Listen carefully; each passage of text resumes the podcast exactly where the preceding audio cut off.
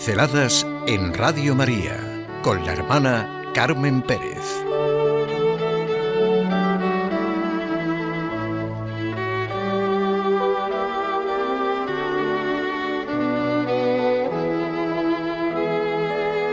Alcanzado de lleno. Hay personalidades fuertes y atrayentes en la historia de la humanidad. Son personas que no dejan indiferente se toma partido frente a ellas. En la historia del cristianismo, una de estas personalidades es la de Pablo de Tarso, alcanzado de lleno, un hombre al que se le conoce en el mundo entero por su vocación, por el encuentro que tuvo con Jesucristo, el Señor, y que cambió radicalmente su vida. Encontrarse con Jesús resucitado fue la experiencia más grande, profunda y decisiva de su vida experiencia de gozo, de amor y de libertad.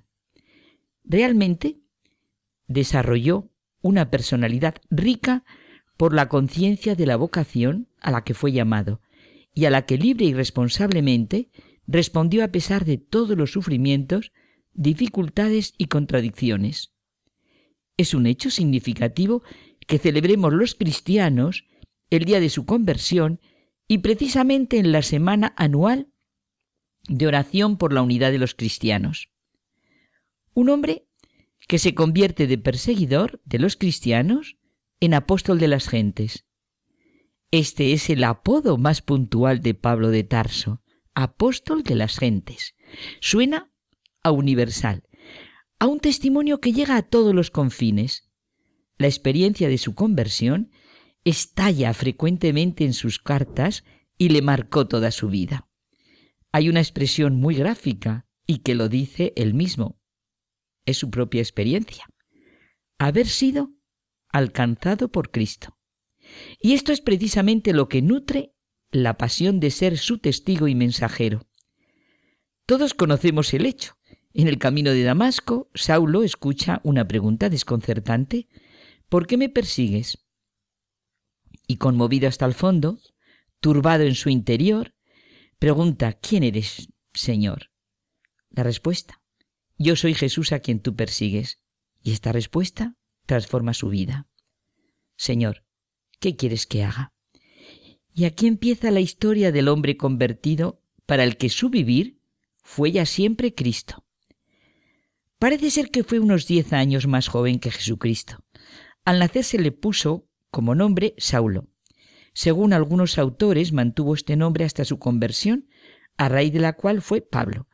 Pero otros dicen que como ciudadano romano, nacido en Tarso, la ciudad de Tarso tenía concedida la ciudadanía romana por nacimiento. Además de ser judío, tenía gran influencia helenística y romana, por lo que, como todo romano de la época, tenía un prognomen debido a su característica familiar, en su caso judía, Saulo.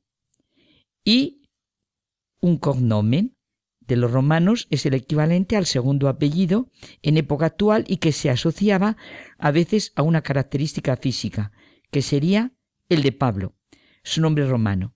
Era de una familia acomodada de Tarso, hijo de ciudadano romano, como acabamos de ver. Él también, por tanto, era ciudadano romano, derecho que él mismo reclamará en la prisión. Estudió en Jerusalén en una famosa escuela rabínica dirigida por Gamaliel. Se formó en las tradiciones y culturas judaica, romana y griega. El conocimiento de la cultura helenística, hablaba fluidamente tanto el griego como el arameo, le permitió predicar el Evangelio con ejemplos y comparaciones comunes de esta cultura. Si alguien cree que puede vanagloriarse por cosas materiales, también él puede hacerlo, dice de sí mismo. Suenan muy fuertes sus palabras en la carta a los filipenses. Circuncidado el octavo día, del linaje de Israel, de la tribu de Benjamín, hebreo e hijo de hebreos, en cuanto a la ley fariseo, en cuanto al celo perseguidor de la iglesia, en cuanto a la ley intachable. Pero, y ahora su conversión, lo que para mí era ganancia, lo he juzgado una pérdida a causa de Cristo. Y más aún, Juzgo que todo es pérdida ante la sublimidad del conocimiento de Cristo Jesús, mi Señor, por quien perdí todas las cosas y las tengo por basura para ganar a Cristo. Tuvo una formación mucho mayor que los sencillos pescadores que fueron los primeros apóstoles de Cristo. Por eso precisamente comprende que la sabiduría humana es nada en comparación con la divina. Pablo de Tarso, un hombre fascinado y enamorado de la persona de Cristo. Oírle puede conmovernos y hacer saltar nuestra apatía. Me empuja el amor de Cristo y por eso a tiempo y a destiempo necesita proclamar lo que en su corazón estalla. No es ni la ambición, ni la avaricia, ni el afán de gloria humana, sino el Evangelio, la buena noticia de la que es mensajero. Lo que cuenta es poner, de hecho, en el centro de la propia vida a Jesucristo.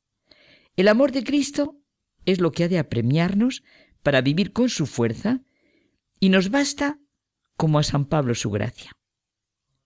¿Por qué no puedo yo ser alcanzada por Cristo como lo fue San Pablo? Es el encuentro con Cristo, el acontecimiento verdaderamente revelador. Solo este encuentro nos introduce en el camino de la verdad y del bien. El cristianismo no es una ideología, es el encuentro con una persona, Jesús, que da sentido y plenitud a la vida del hombre. San Pablo supo y vivió que, aunque hablara todas las lenguas, si no tengo amor, soy como un bronce que suena. Aunque repartiera todos mis bienes, si no tengo caridad, nada me aprovecha. La caridad es servicial, no es envidiosa, no se engríe, no toma en cuenta el mal, no se alegra de la injusticia, se alegra con la verdad.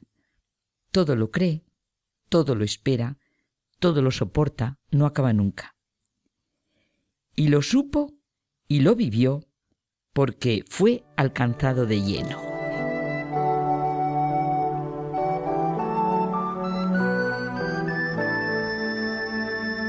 Pinceladas en Radio María con la hermana Carmen Pérez.